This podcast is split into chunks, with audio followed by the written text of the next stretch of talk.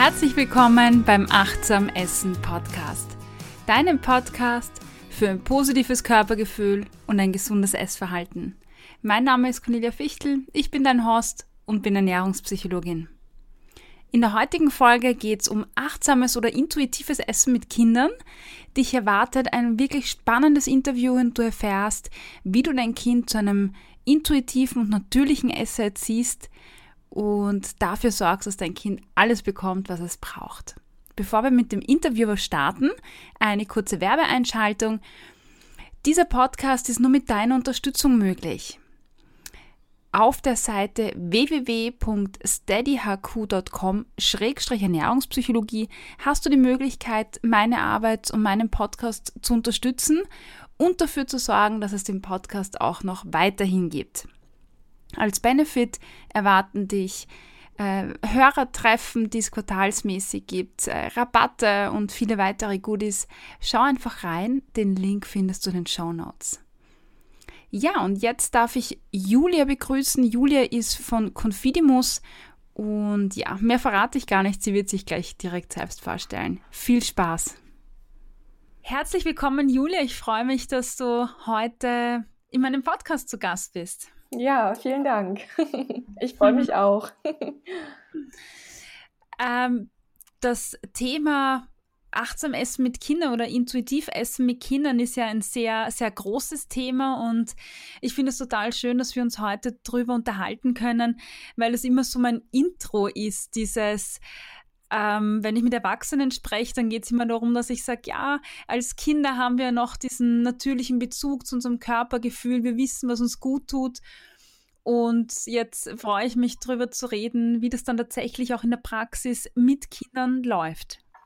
Ja, genau, ja. das ist unser Thema und ich ähm, freue mich auch, dass dieses Thema so langsam auch ein bisschen mehr ähm, ja, ein bisschen mehr in den Fokus rückt, weil ähm, in der Tat Kinder da intuitiv sehr viel richtig machen, ähm, aber uns Erwachsenen das häufig gar nicht so bewusst ist, weil wir so geprägt sind von oder weil wir eine Vorstellung haben von gesunder Ernährung, die wir unseren Kindern gerne mitgeben möchten, obwohl die Kinder eigentlich intuitiv ähm, schon alles sehr, sehr richtig machen. Mm, ja, das stimmt. Ich bin jetzt gespannt, äh, wie deine Arbeit ausschaut und wie das auch im Alltag mit Kids ausschaut. Wie, wie, wie arbeitest du? Was ist, wo kommst du her quasi? Mhm. Also ähm, ich habe äh, vor, einem, vor einem Jahr, ziemlich genau vor einem Jahr, äh, mit einer sehr lieben Geschäftspartnerin die Confidimus GmbH gegründet. Und ähm, ja, wir sind noch relativ ähm, neu oder frisch dabei, ähm, bieten aber etwas an, was sonst äh, keiner anbietet, nämlich ähm, wir arbeiten mit Familien, um ihnen sozusagen einen gelassenen und vertrauensvollen Umgang mit dem Thema Ernährung ähm, ja mitzugeben. Essen ist ja häufig sehr problembehaftet in Familien, leider.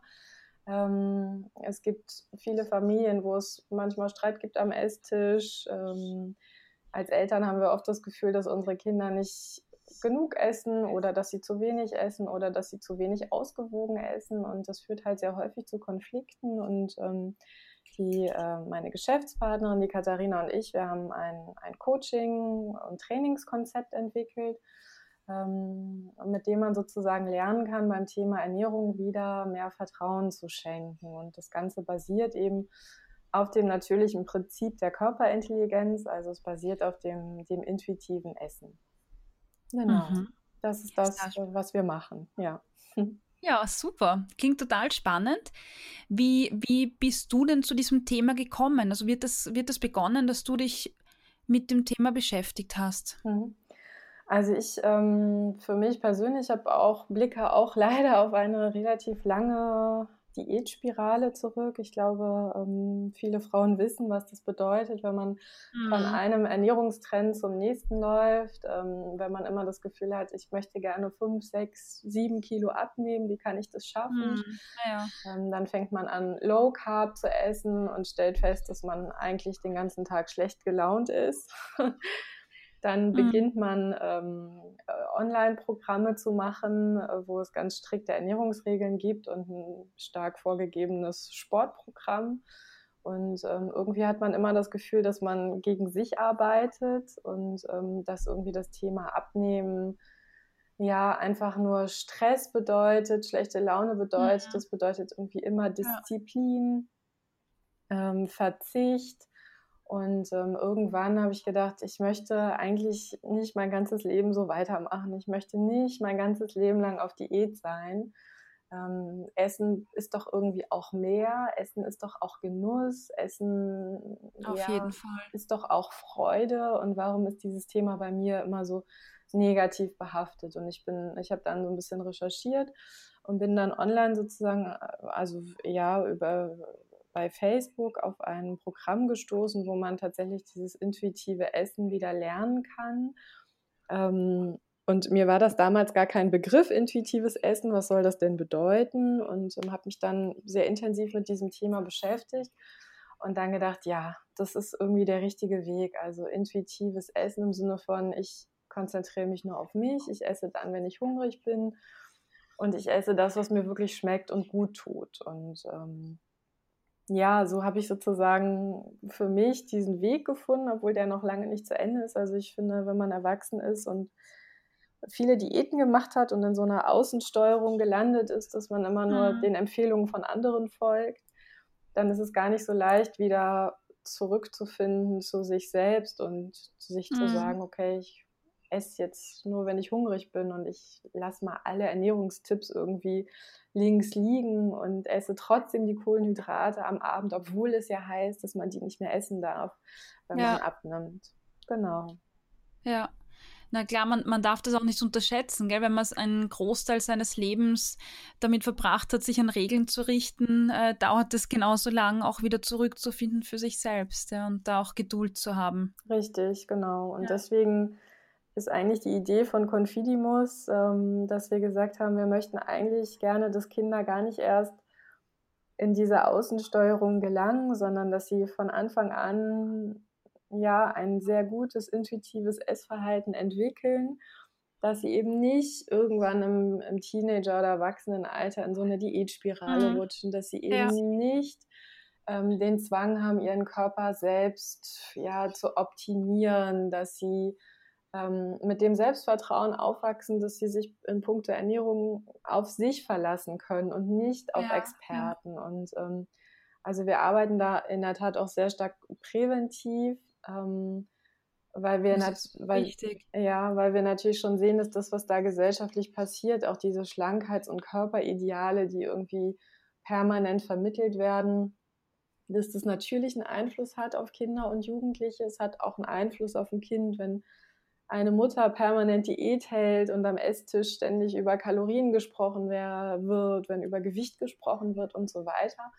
Und ähm, all diese Dinge sozusagen möchten wir eigentlich gerne vom Esstisch entfernen, damit Kinder sozusagen ja da an der Stelle im Selbstvertrauen einfach bleiben, dass Essen Freude ist, dass Essen Genuss ist und dass der Körper ihnen schon sehr zuverlässig sagt, was gut für sie ist und was nicht. Und ähm, ja. Ja, es ist super, weil äh, ich habe schon ein paar Interviewgäste hier gehabt und äh, mache ja auch selbst äh, meine Kurse, wo ich sehr viel Kontakt zu Menschen habe, die einfach genau darunter leiden, also unter ihrem negativen Selbstbild leiden. Ähm, und wenn man dann anschaut, wo das herkommt, dann beginnt es bei vielen schon ab 10 Jahren, 12 Jahren, 14 Jahren oder noch früher dass sie berichten, da haben sie so die ersten Züge kennengelernt von äh, Diät halten oder gesund, ungesund denken.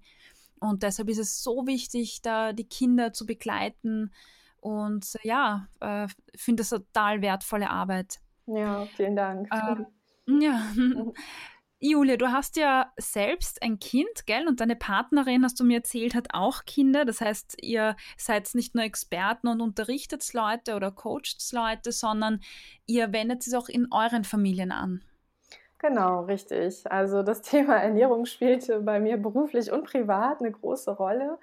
Ähm, ich habe halt damals, als ich auf das intuitive Essen gekommen bin, habe ich gedacht, wenn ich mir erlaube, alles zu essen, ähm, dann kann ich es meinem Kind ja auch nicht, nicht verwehren. Und insofern, ähm, äh, ja, haben wir tatsächlich äh, begonnen, diese ganzen Ernährungsregeln, gerade auch so zum Thema Süßes, ähm, zu streichen und ähm, einfach, äh, oder ich habe begonnen, meinem Kind da einfach auch viel mehr Vertrauen zu schenken. Das ist ein Weg, ja, das geht nicht von heute auf morgen. Ähm, aber wir haben inzwischen so viele tolle Aha-Momente erlebt ähm, und ich bin inzwischen einfach nur total glücklich und froh, dass ich sehe, dass mein Kind wirklich eine sehr funktionierende Innensteuerung hat. Mhm. Und ähm, ja, dass wir, dass dieses Thema Ernährung einfach irgendwie bei uns überhaupt nicht mehr problembehaftet ist. Und ähm, das ist das heißt, mhm. Das heißt, äh, wie, wie alt war dein Sohn, glaube ich? Du hast einen mhm, Sohn. Mhm, genau. Wie alt war er, als du begonnen hast mit dem Prinzip des intuitiven Essens? Ja, der war ähm, knapp drei tatsächlich zu dem Zeitpunkt. Und wir hatten halt sehr, also ich war sehr strikt in puncto Zucker. Beispielsweise hatten wir irgendwann die Regel eingeführt, dass es Nutella nur am Sonntag gibt. Und ähm, das hat natürlich dazu geführt, dass Nutella für ihn etwas unglaublich Besonderes war. Und er irgendwie spätestens ab Mittwoch begann, mich zu fragen, wann ist Sonntag? Wann ist Sonntag? Ah, wirklich? Ja. Ähm, und äh, mhm. als dann der Sonntag kam und dieses Nutella-Glas auf dem Tisch stand, da gab es dann natürlich jeden Sonntag eine Nutella-Orgie, die seinesgleichen sucht. Also ich hatte auch immer das Gefühl, dass er dann auch über seinen Hunger gegessen hat, weil ihm natürlich klar war, wenn dieser Sonntag vorbei ist und dieses Frühstück vorbei ist, dann ähm, gibt es eben eine Woche kein Nutella mehr. Ähm, und inzwischen ist es so, dass das Nutella jeden Morgen auf dem Frühstückstisch steht. Ähm, auch abends verlangt er manchmal danach, aber sehr selten. Aber inzwischen wird ähm, Nutella so, so wenig gegessen wie schon, also ja, wie lange nicht mehr. Und mein Mann sagte neulich auch, also irgendwie das Nutella-Glas, wie lange haben wir das jetzt eigentlich schon ein paar Wochen? Es interessiert auch keinen mehr, ob wir das haben oder nicht. Und dann dachte ich so, ja, genau so ist das. Ähm, also das zeigt einfach, oder dieses Beispiel verdeutlicht natürlich, je mehr wir Dinge einschränken und verknappen, umso ja, bedeutungsvoller werden sie für die Kinder und umso mehr steigt mhm. sozusagen das Verlangen danach. Das ist wie bei uns, bei jeder Diät, wenn wir sagen, ich verbiete mir an fünf Tagen in der Woche Kohlenhydrate. Woran denken wir den ganzen Tag an Kohlenhydrate? Ja. Wir wollen Brot essen, wir wollen Kartoffeln essen und ähm, das ist dann sozusagen dieser sogenannte Verzichthunger, der sich da bildet. Ähm, da sprechen wir auch viel mit Familien drüber, dass es eben nicht sinnvoll ist, Süßes einzuschränken oder als etwas Besonderes zu deklarieren. Ähm, weil je mehr wir es mhm. einschränken, umso mehr verlangen die Kinder danach. Und was noch dazu kommt, ja. ist, dass die Kinder eben, wenn es äh, hin und wieder eingeschränkt oder gar verboten ist, bei jeder Gelegenheit übermäßig viel Süßes essen, so wie mein Sohn sonntags am Frühstückstisch. Mhm ja. weil sie an der Stelle natürlich dann in eine Außensteuerung geraten. Warum? Ähm, sie denken sich, oh, heute ist der Sonntag, heute darf ich es essen. Ich muss jetzt ganz, ganz viel von diesem Nutella essen, weil mhm, ab morgen ja. ist es wieder verboten. Und vielleicht hat der Körper aber an diesem Sonntagmorgen gar kein Verlangen nach Nutella. Vielleicht ja. möchte das Kind eigentlich tief drin was anderes essen, wird sich aber über dieses Körpersignal hinwegsetzen weil es eben diese Nutella-Einschränkungen gibt. Und ähm, ja, voll. Das kennen ja auch wir als Erwachsenen vor, also wenn Diäten beginnen, ich nenne das äh, das letzte Amtmal-Effekt, mhm. äh, wo man dann quasi noch alles isst, was dann am nächsten Tag nicht mehr geht. Ja, ja mhm. richtig. Und, du, Julia, ja. du hast vorher gesagt, ähm, dass äh, dein Sohn jetzt die Nutella quasi auch äh, nicht nur am Sonntag haben darf, sondern auch an anderen Tagen. Mhm. Und das passt ganz gut jetzt zu einer Hörerinnenfrage. Ich habe nämlich auf Instagram die Leute oder meine Follower gefragt, welche Fragen sie interessieren. Und da kam von Petra die Frage, äh, wie soll man den Umgang mit Süßigkeiten machen? Sollte man da Limits setzen? Äh, sollte man eine Wochenration machen oder wie, wie tut man da am besten? Mhm. Ich glaube, die Frage passt jetzt gut dazu. Ja, ist in der Tat eine der häufigsten Fragen, die uns erreichen von Eltern und ist auch ähm, ja, eine ganz wichtige Frage in unseren Coachings.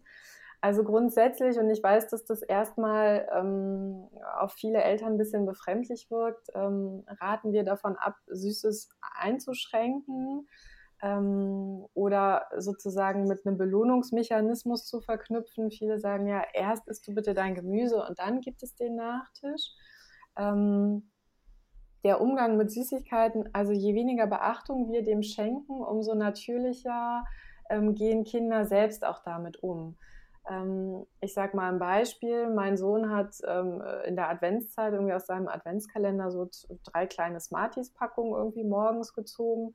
Und ich dachte, na gut, mhm. der ist gerade aufgestanden, der wird sicherlich hungrig sein ähm, jetzt gibt es heute aber Schokolade zum Frühstück, es ist halt so. Und ähm, er vertiefte sich dann aber tatsächlich in ein Spiel mit diesen Smarties und ähm, machte so kleine Häufchen und sagte dann, der ist für dich, Mama, das ist für Papa und für seinen Freund Hannes hat er auch einen Haufen gemacht. Er aß aber nichts. Und dann habe ich zu ihm gesagt, okay, was machen wir jetzt mit den Häufchen? Ja, ich räume das wieder in den Schrank. Er nahm sich also einen Teller und ähm, packte sozusagen die Smarties einzeln auf den Teller, räumte es wieder in den Süßigkeiten-Schrank, machte die Tür zu, drehte sich um und sagte, so, und jetzt habe ich Hunger. Und dann sage ich, worauf? Auf Haferflocken, Mama. und ähm, das ist ein schönes Beispiel, weil der Körper offensichtlich an, an diesem Morgen, obwohl er hungrig war, nicht nach Süßigkeiten verlangt hat, sondern nach etwas, was ihn irgendwie länger sättigt. Ja.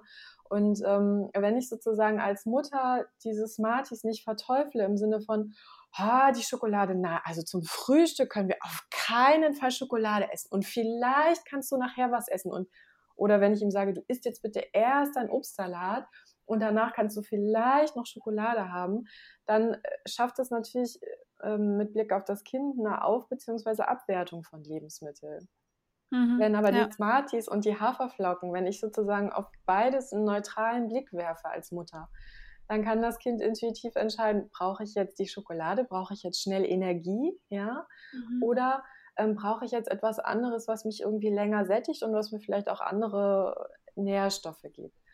Das heißt, ähm, je weniger wir sozusagen Süßes als etwas Besonderes, Wertvolles und so weiter ansehen, umso natürlicher der Umgang bei den Kindern. Deswegen, ähm, es spricht nichts dagegen, mhm. sozusagen den Obstkorb ein bisschen mehr ins Blickfeld des Kindes zu rücken. Ja. Mhm. Ähm, aber Süßigkeiten sollten Eltern in erster Linie auch als ein neutrales Lebensmittel ansehen. Ich weiß, dass häufig berichtet wird, ja, aber Zucker macht doch süchtig und je mehr Zucker die Kinder essen, ähm, umso mehr wollen sie. Das ist ja auch eine These, die die Kinderärzte häufig ähm, formulieren. Meine Erfahrung ist, je weniger Beachtung wir dem Thema schenken, umso weniger mhm. essen die Kinder. Also äh, in der Zeit, in der bei uns äh, Süßigkeiten auch eingeschränkt und verboten waren, hat mein Sohn angefangen, sich das heimlich zu nehmen. Er war erst drei Jahre mhm. alt. Mhm. Ähm, und jetzt isst er tatsächlich so wenig Süßes äh, wie, wie jemals zuvor. Einfach indem ich ihm signalisiere, hey, es ist okay, wenn du, wenn du was Süßes brauchst, dann kannst du es dir nehmen. Ich reglementiere das nicht, ich vertraue dir da an der Stelle. Ähm, das Einzige, wo man aufpassen soll, ist oder sollte, ist, dass Kinder emotionale Bedürfnisse häufig auch mit Süßem kompensieren. Ja? Mhm. Also unser, da kommen wir dann, ja. vielleicht äh, lassen wir das noch ein bisschen hinten. Mhm. Äh, das ist, finde ich, ein total wichtiges Thema, das ähm, wir mhm. auf jeden Fall nachher noch besprechen. Mhm. Bevor wir da hinkommen, würde mich interessieren, vielleicht äh, fragt sich doch der ein oder andere, Du hast vorher gesagt, ähm, dein Sohn war drei Jahre, als du damit begonnen hast. Mhm äh, mit diesem Vertrauen schenken. Und jetzt frage ich mich natürlich, wie, wie hast du das konkret umgesetzt? Was waren so, was hast du zu ihm gesagt? Mhm. Ja, das war natürlich so ein bisschen so ein Selbstversuch. Ähm, also ich habe ihm schon gesagt, ähm, pass mal auf, ich ähm, habe irgendwie das Gefühl, dass, dass, das irgendwie, dass das irgendwie ein Thema ist zwischen uns, dass äh, dass wir uns häufig auch streiten wegen Süßigkeiten und ich möchte eigentlich, dass Essen Spaß macht und ich möchte gerne ähm, dir da auch ein bisschen mehr Vertrauen schenken. Also ich habe das natürlich schon in eine kindliche Sprache übersetzt, ja. Mhm. Ähm, aber ihm war dann schon klar, es verändern sich Dinge. Und äh, die Mama guckt auch nicht mehr so stark auf den Süßigkeitenkonsum. Gleichzeitig bedeutete das natürlich, dass er da auch kein, kein, kein Instrument mehr in der Hand hatte, um mich sozusagen damit zu ärgern. Ja, mhm. also Kinder verstehen ja sehr schnell, dass Essen für Eltern ein Riesenthema ist. Ähm, mhm. Und häufig nutzen sie das als Hebel, um unsere Aufmerksamkeit zu bekommen. Ja, ähm, mein Sohn hat zum Beispiel irgendwann in der Kita mal gesagt, Mama, heute haben sie uns gar nichts zu essen gegeben. Ja, und das ist so ein ganz klassischer Hebel und meine Aufmerksamkeit war natürlich sofort bei ihm. Sag ich, was? Das kann doch nicht sein, dass ihr heute nichts zu essen bekommen habt.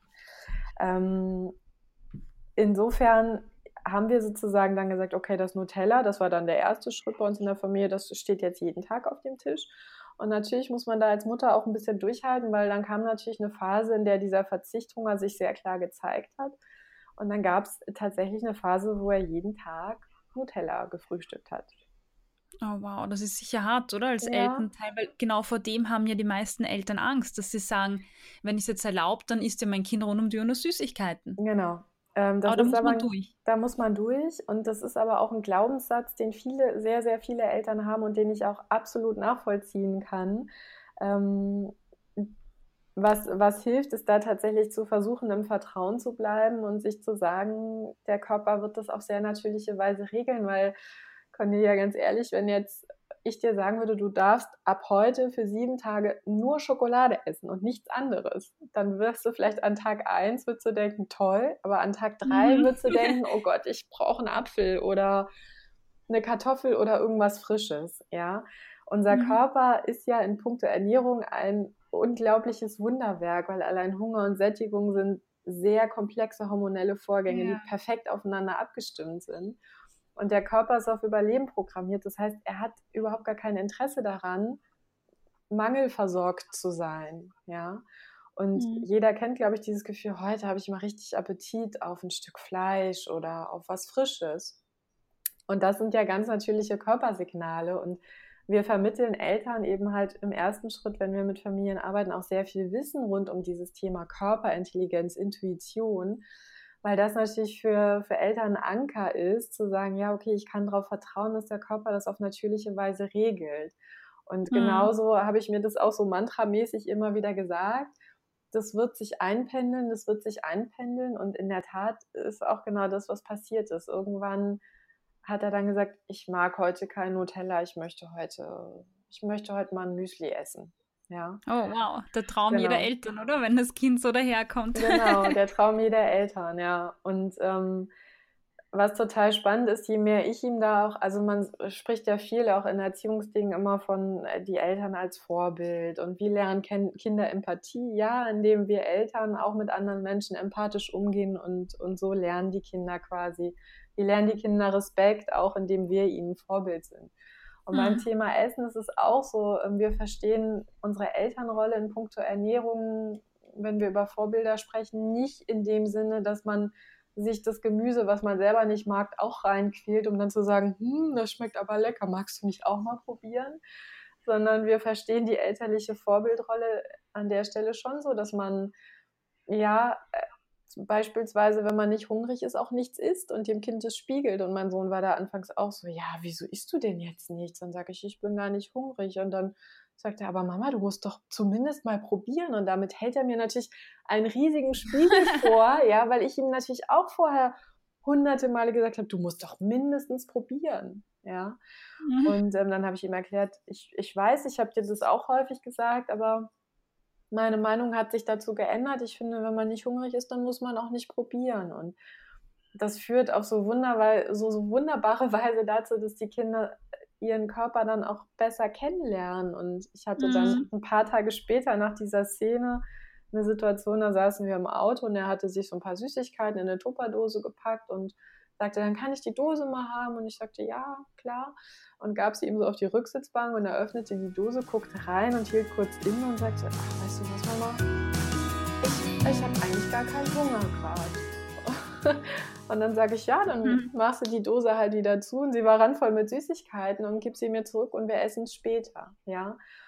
Und da ja, sieht man irgendwie, finde ich, wie wichtig es ist, dass wir als Eltern da, da eine Vorbildrolle haben in puncto Ernährung, ja, aber eben nicht, dass wir ihnen sagen, das ist gesund für dich und das ist ungesund für dich, sondern mhm. indem wir Kinder helfen, Kindern helfen sozusagen mit, mit ihrem Körper in Verbindung zu kommen, sich zu spüren, was ist Hunger, wie groß ist mein Hunger, wann bin ich satt, ähm, was tut mir richtig gut oder was macht mir vielleicht Bauchweh.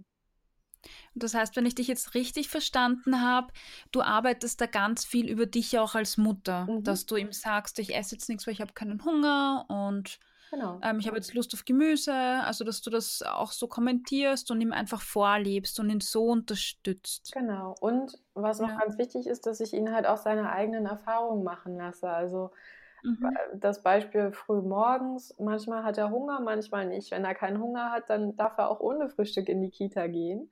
Ähm, und ich finde es auch okay, wenn Kinder äh, durch Erfahrungen lernen. Manchmal hat er dann vielleicht, wenn er dann auch nur eine kleine Brotdose dabei hat, vielleicht um elf dann doch einen riesigen Hunger und denkt, hoppla, hätte ich vielleicht doch mal zu Hause was gefrühstückt. Und das sind natürlich mhm. Erfahrungen, die, ähm, die die Kinder, also die sind viel einprägsamer, weil der Körper es erfahren hat und dann werden die Kinder sozusagen vielleicht da irgendwann dann morgens doch sagen, ja, ich frühstücke doch eine Kleinigkeit. Und das ist immer besser, als mhm. zu sagen, doch, du kannst nicht ohne Frühstück aus dem Haus. Ja. ja. Ähm, oder wenn Kinder vielleicht verarbeitete Produkte essen, dass wir immer denken, das tut dir nicht gut ist das lieber nicht, da kriegst du Bauchschmerzen von. Ich möchte Eltern nicht explizit raten, geben sie ihrem Kind äh, immer genau das, wovon es Bauchschmerzen bekommt. Aber auch das ist eine Erfahrung zu sagen, oh, das hat mir irgendwie nicht gut getan mhm. oder da ist jetzt mhm. der Bauch so ein bisschen dick oder ja, also durch, durch mhm. Erfahrungen spüren lernen, das ist etwas, wozu wir Eltern schon, schon noch sehr stark ermutigen. Mhm. Und Julia, wenn jetzt angenommen, ich bin eine Mami, die jetzt äh, sehr lang vielleicht auch, ähm, weil es gut gemeint war, äh, dem Kind versucht hat, Gemüse einzureden und ähm, da jetzt Angst hat und sagt, ich möchte jetzt einen neuen Weg gehen. Wie, wie könnte das denn ausschauen, wenn ich sage, äh, wenn mein Kind kein Gemüse mag zum Beispiel? Mhm. Was, was könnte ich da tun, um dem Kind das doch irgendwie näher zu bringen. Oder ja, mhm. weil manche Eltern sagen ja, mein Kind isst einfach kein Gemüse und mhm. ja. Also ich glaube, die erste Frage, die man sich stellen muss, ist, ist es tatsächlich schlimm, wenn das Kind kein Gemüse isst? Ja, ähm, es gibt Kinderärzte, die sagen, es ist völlig unerheblich, ob ein Kind viel, wenig oder gar kein Gemüse isst. Die entwickeln sich alle gleich gut. Ja. Ähm, grundsätzlich ist es so, wenn Kinder ein Lebensmittel ablehnen, haben sie, wenn sie körperlich und seelisch im Gleichgewicht sind, dafür meistens einen triftigen Grund, nämlich eine schlechte Bekömmlichkeit. Wir denken ja immer, der Brokkoli, der ist so gesund für mein Kind, ähm, weil das ist ja ein grünes Gemüse, das hat wenig Kalorien und so weiter. Aber was viele zum Beispiel nicht ist und worüber wir auch sehr explizit aufklären, ist, dass im Brokkoli zum Beispiel ein Stoff enthalten ist, der, wenn der Körper ihn nicht gut verstoffwechseln kann, dazu führt, dass die Schilddrüsenaktivität massiv gesenkt wird. Was bedeutet das für Kinder im Wachstum? Das kann tatsächlich zur Folge haben, dass sozusagen die geistige Entwicklung des Kindes eingeschränkt wird. Ja.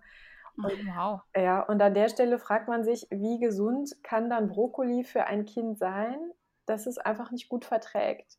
Ja, ich glaube, jeder kennt das von sich. Es gibt bestimmte Lebensmittel, die wir ge gegenüber denen wir einfach eine Abneigung empfinden, eine natürliche Abneigung. Meine Geschäftspartnerin, die Katharina zum Beispiel, die verabscheut Rosenkohl und sagt, ich kann das nicht riechen, während ich es total gerne esse. Ja, das heißt, der Rosenkohl als grünes Gemüse ist für die Katharina das kann für die Katharina kein gesundes Gemüse sein, weil der Körper ja schon anhand des Geruches signalisiert, bitte lass die Finger davon.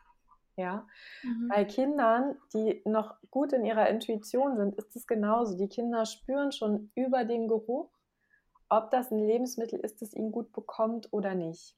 Ja, das heißt, wenn ein Kind ein Lebensmittel ablehnt, gibt es einmal den Grund, dass der Körper sagt, lass es, isst es bitte nicht, weil ich komme mit diesem, mit diesem Gemüse komme ich nicht gut zurecht. Ja. Mhm. Und manchmal ist natürlich Ablehnung gegenüber bestimmten Lebensmitteln auch ein Rebellionsverhalten am Esstisch. Sprich, ähm, wir versuchen Druck auf das Kind auszuüben, indem wir sagen, die Mama hat sich so viel Mühe gegeben, jetzt probier doch wenigstens, ja. Und dann gibt es Kinder, die gehen in die Rebellion und sagen, oh, wenn die Mama will, dass ich das esse, mache ich das schon mal gar nicht. Ja, auch mhm. wenn man vielleicht mhm. Appetit drauf hätte. Oder es gibt Kinder, die passen sich an, die sagen, ja gut, die Mama möchte gerne, dass ich es esse, dann tue ich ihr halt den Gefallen. Mhm. Ähm, der Weg der Rebellion ist der, den die Kinder häufiger wählen.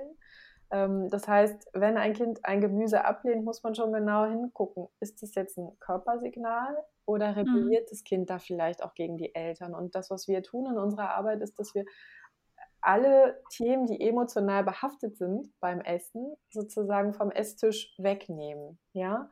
Und mhm. ähm, wenn ich das Gefühl habe, dass mein Kind aber durchaus Appetit hätte auf ein bestimmtes Lebensmittel, es kommt auch immer darauf an, was ist das für ein Kind? Es gibt Kinder, die sich mit Veränderungen zum Beispiel schwer tun, die eher zurückhaltend sind. Die tun sich erfahrungsgemäß auch häufiger schwer, neue Lebensmittel zu probieren. Dann kann man versuchen, über die Neugier des Kindes, also dass man sagt, komm, wir riechen mal dran, das ist was, was ich mit meinem Sohn häufig mache, sollen wir mal riechen? Ne? Wie riecht das? Riecht das angenehm? Riecht das süß? Ähm, macht das irgendwie Appetit? Man kann die Kinder aber auch frühzeitig einbinden beim Einkauf. Auch so eine Obst- und Gemüseabteilung kann man mal gemeinsam erfahren. Ja, warum heißt der Blumenkohl Blumenkohl? Warum ist der Ingwer so komisch krumm gewachsen? Ja, also Kinder haben ja von Natur aus eine natürliche Neugier. Und ähm, auch beim Thema Essen sollte man durchaus versuchen, darauf auch einzuzahlen. In der Regel ist es ja so, dass wir so ein bisschen scheuklappenartig durch, durch den Supermarkt eilen und die Dinge kaufen, von denen wir wissen, ja, das ist, essen die Kinder gerne, ja.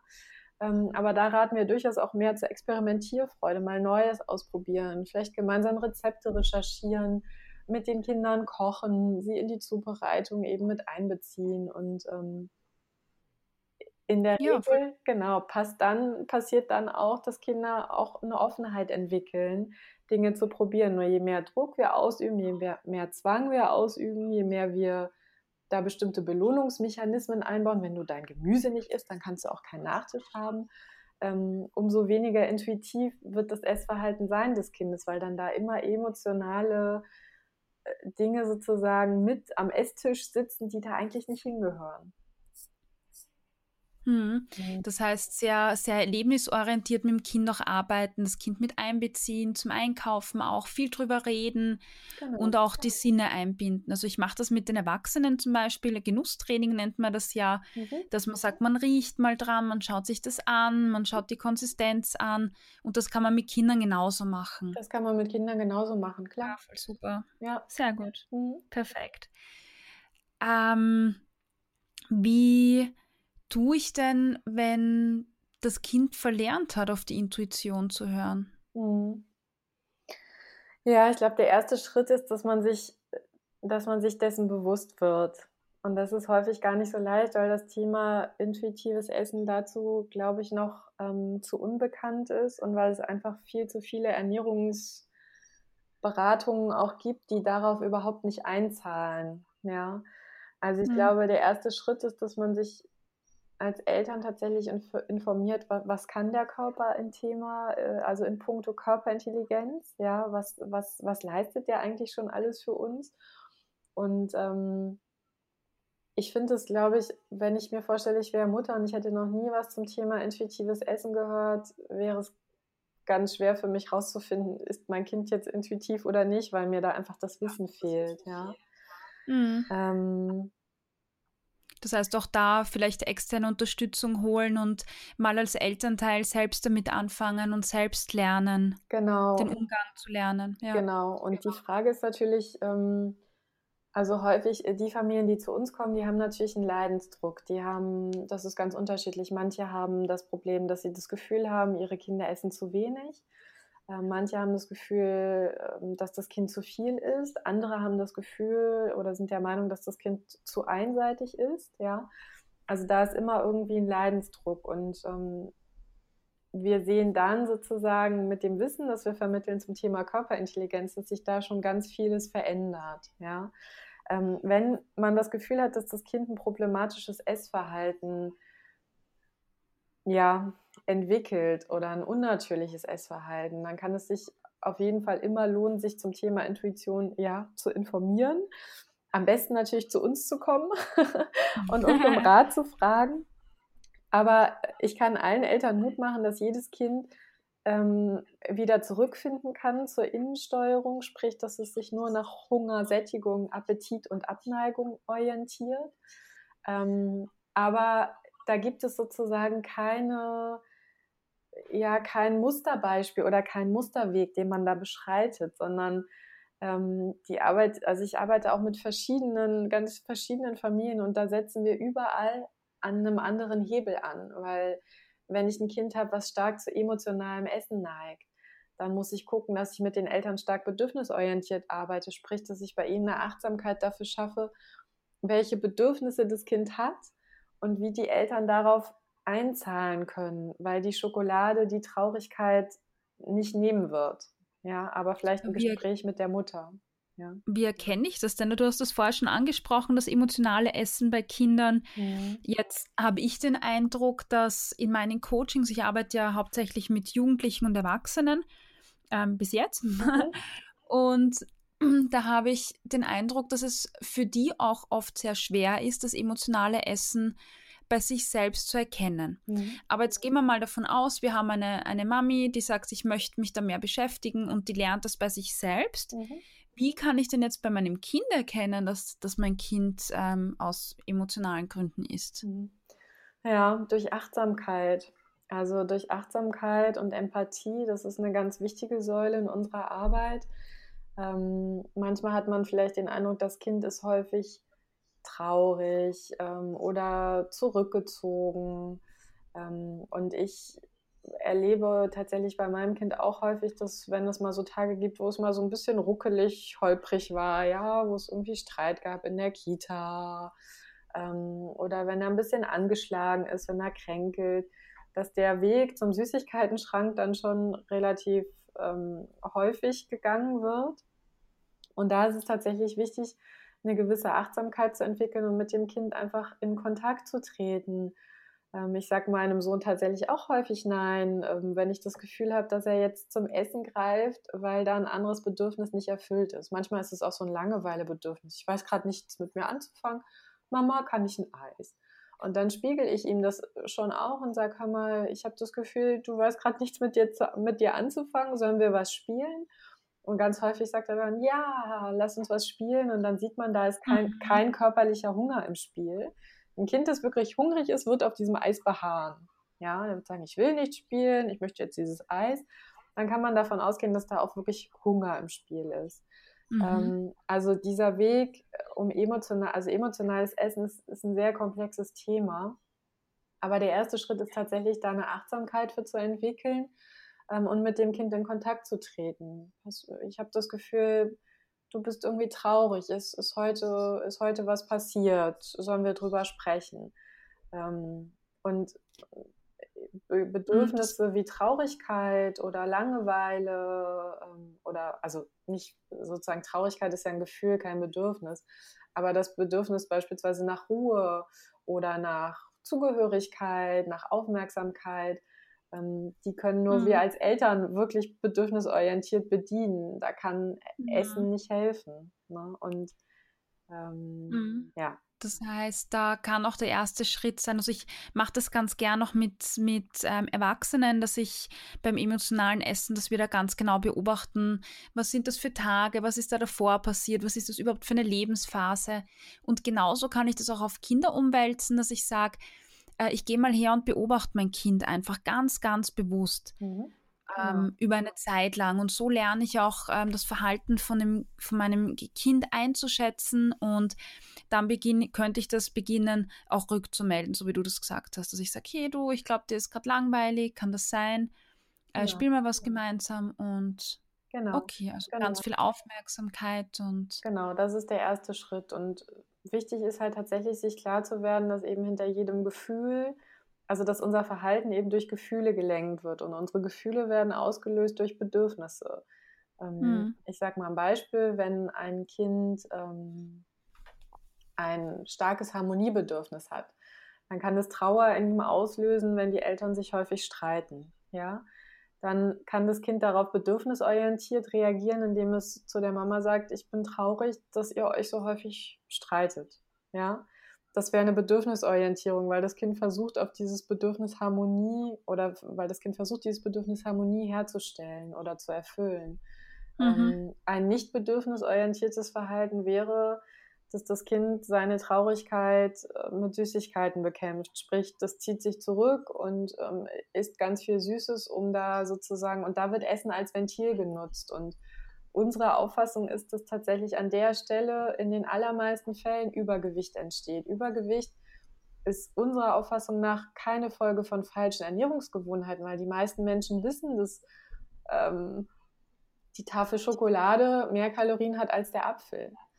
Nur dieses Ernährungswissen hilft uns nicht, unsere Gewohnheiten ja. zu ändern. Ja. ja? ja. Und ähm, wenn, wenn Essen sozusagen immer verknüpft ist mit unerfüllten Bedürfnissen, dann essen wir natürlich über unseren Bedarf hinaus. Und ich mhm. weiß nicht, wenn man mal, vielleicht ist es auch nochmal ein Tipp an Eltern, wenn man mal eine Reportage sieht zum Thema Übergewicht bei Kindern, dann werden die Kinder häufig befragt, warum hast du denn so viel gegessen? Und dann sagen sie, ja, meine Eltern haben sich getrennt, ich war einfach unglaublich traurig. Oder kürzlich habe ich einen Bericht gesehen, da sagte ein Mädchen, es war elf Jahre alt, meine Eltern sind einfach ganz oft weg.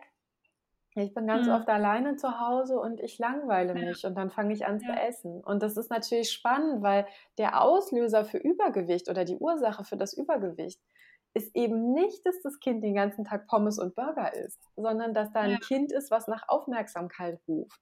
Und was für uns immer so, so absolut unverständlich ist, ist, dass man dann hingeht und dieses Kind in eine Ernährungsberatung steckt und dann sagt, so, liebes Kind, jetzt kriegst du nur noch dreimal am Tag Gemüse und nur eine Süßigkeit am Tag.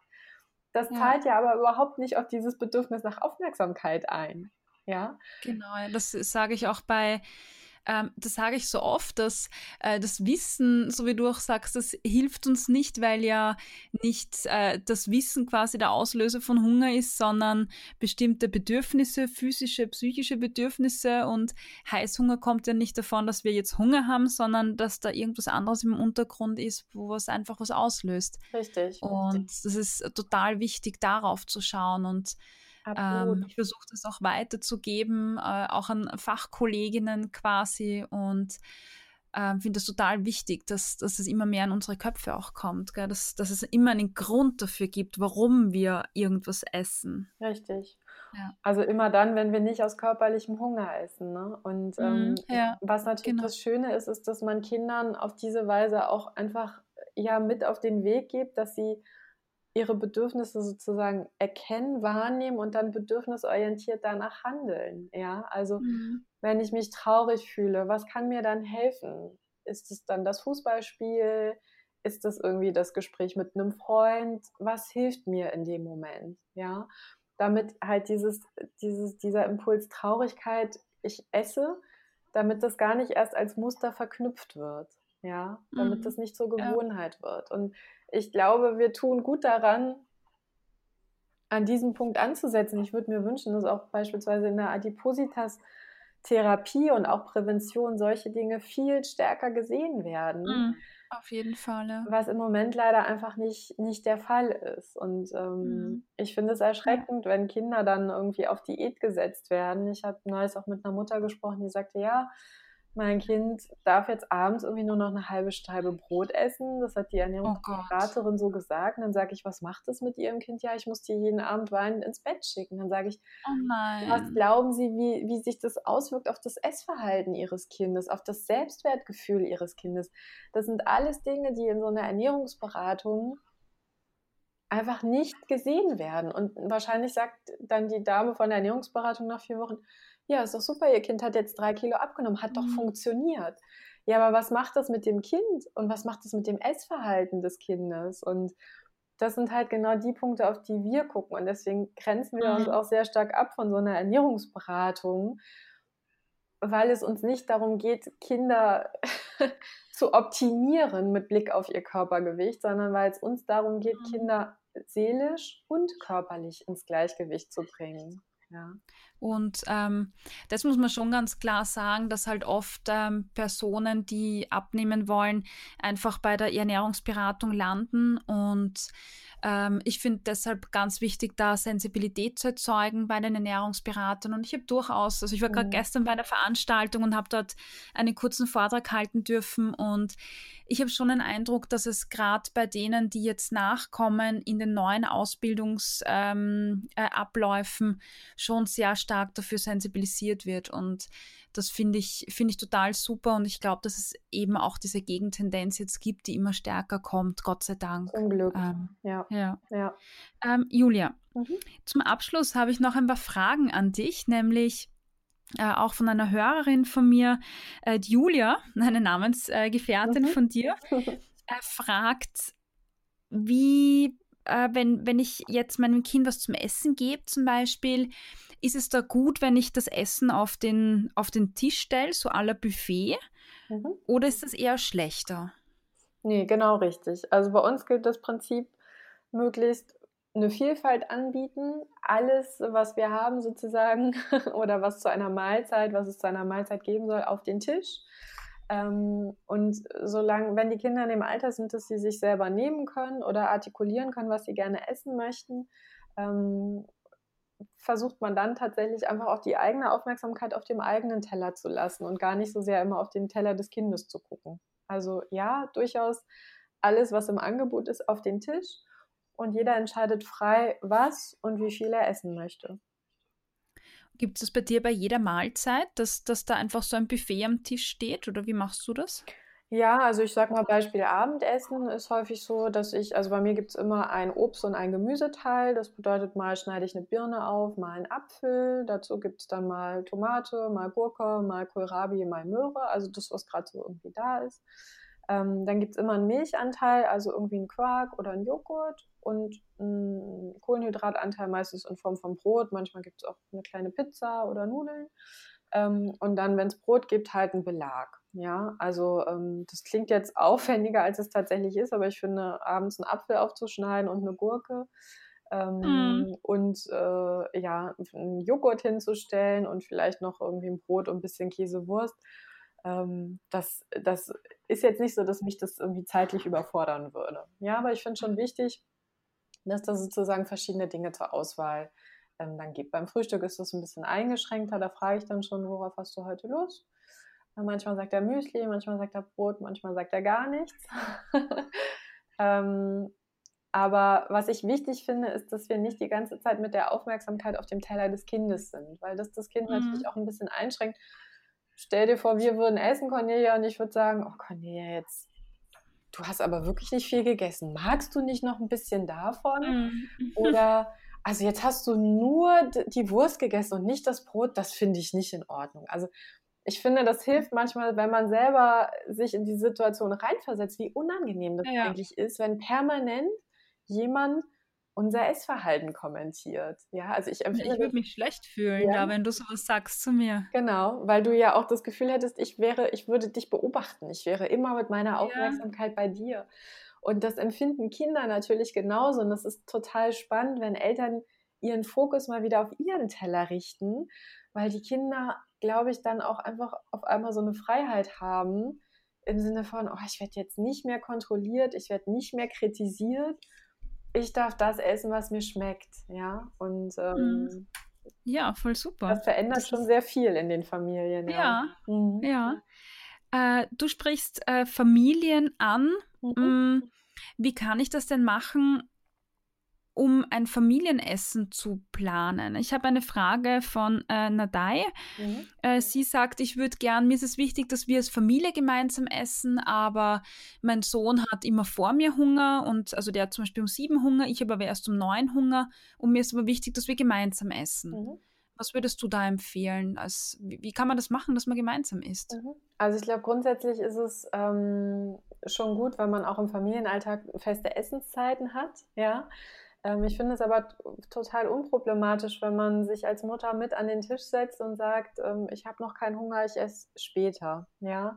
Ähm, natürlich, wenn man sozusagen versucht, das intuitive Essen in der Familie zu verankern, heißt das natürlich schon, dass man den Hunger der Einzelnen respektiert, dass man aber auch natürlich so ein bisschen versuchen muss, das unter einen, einen Hut zu bringen. Mhm. Ähm, ich finde aber trotzdem, dass die gemeinsame Familienzeit am Esstisch das ist doch mhm. völlig unabhängig davon, ob wir essen oder nicht. Also ich sitze auch oft mhm. einfach mit am Tisch und trinke einen Tee. Und wir haben trotzdem eine tolle Zeit. Wir äh, erzählen, was wir erlebt haben. Wir tauschen uns aus. Wir genießen einfach die Zeit als Familie. Und für mich ist es dann an der Stelle völlig egal, ob ich esse oder nicht, weil es geht ja um die gemeinsame Zeit, die man verbringt. Und das genau. ich glaube, das am Esstisch, genau. Ja, ja, ich glaube, das, das, das ist genau das. Also, wofür steht das gemeinsame Essen? Gell? Es ist egal, ob das in der Familie ist oder in der Partnerschaft. Und meistens ist ja auch dieses schöne Essen gehen zu zweit. Da geht es ja eigentlich nicht ums Essen gehen zu zweit, sondern in Wahrheit geht es ja um Paarzeit, die man hat oder das Elternzeit, die man hat. Und Genau. Ähm, das finde ich jetzt einen wichtigen Input von dir, nämlich worum geht es mir dabei? Und wenn es mir darum geht, dass wir gemeinsam Zeit verbringen, zusammensitzen, dann muss ich nichts essen. Gell? Genau. Oder man isst eine Kleinigkeit oder isst mittags ein bisschen weniger. Also man kann ja seinen Hunger auch so ein bisschen planen und verschieben, wenn einem das wichtig ist. Ähm, aber ich finde, die Zeit, die gemeinsame Zeit hängt nicht daran, wer wie viel im Mund hat, quasi, um es mal so ganz genau. platt zu formulieren. ja. ja.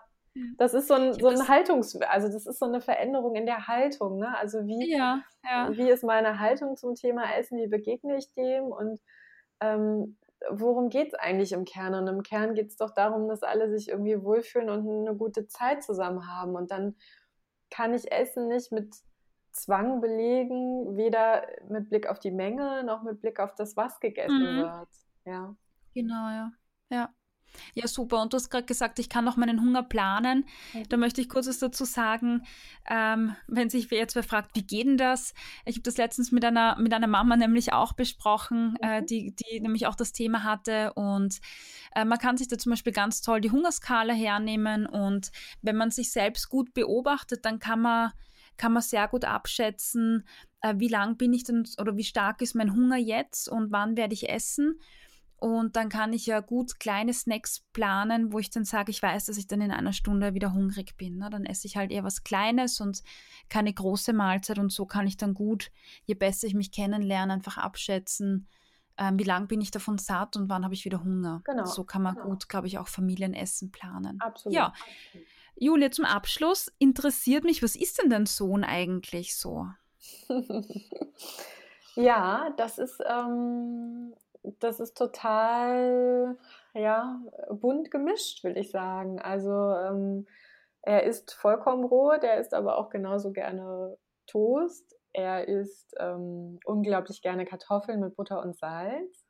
Ähm, er isst, ja, wie jedes Kind gerne Nudeln, aber nicht so gerne mit Tomatensauce, weil da Zwiebeln drin sind. Und ich glaube, dass ihm die Zwiebeln nicht so gut bekommen. Die hat er bisher immer abgelehnt, die Tomatensauce. Mhm. Er mag super gerne Haferflocken. Mm, er isst gerne Marmelade mit Honig auf seinem Brot. ähm, und ähm, ja, er tut sich ein bisschen schwer mit so gekochtem Gemüse.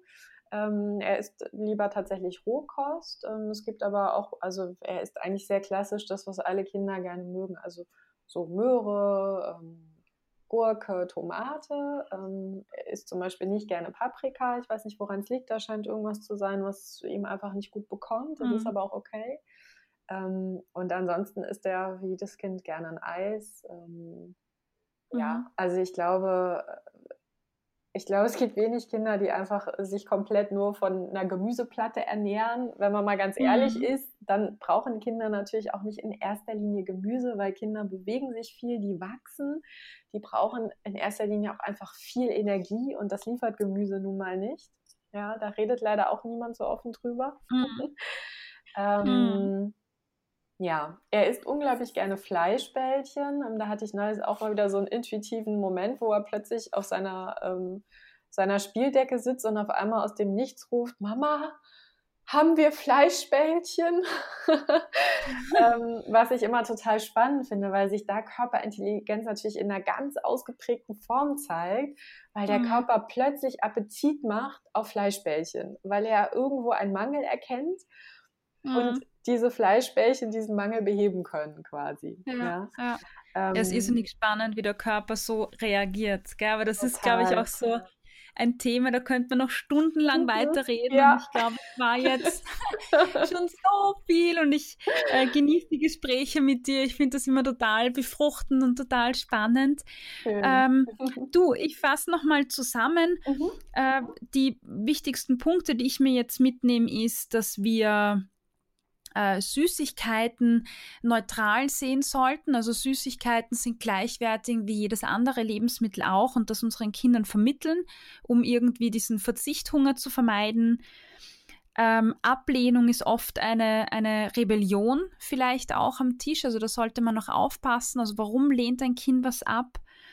Ähm, Elternverhalten ist ganz wichtig. Das heißt, dass ich als Elternteil sehr viele Dinge auch vorlebe und mein Kind sich da viel abschaut. Und es ist wichtig, sein eigenes Verhalten auch äh, zu reflektieren als Eltern, das vielleicht auch zu kommentieren und Fehler zuzugeben, die man vielleicht gemacht hat. Ähm, dass es emotionales Essen genauso bei Kindern gibt und dass es völlig in Ordnung ist. Und ich kann da ganz gut damit arbeiten als Elternteil, wenn ich viel beobachte, achtsam bin und auch ansprech bei Kindern. Und das konntest du bei deinem dreijährigen Sohn auch schon machen, in einer einfachen Form natürlich. Mhm. Und ähm, ja, Schritt für Schritt und Vertrauen.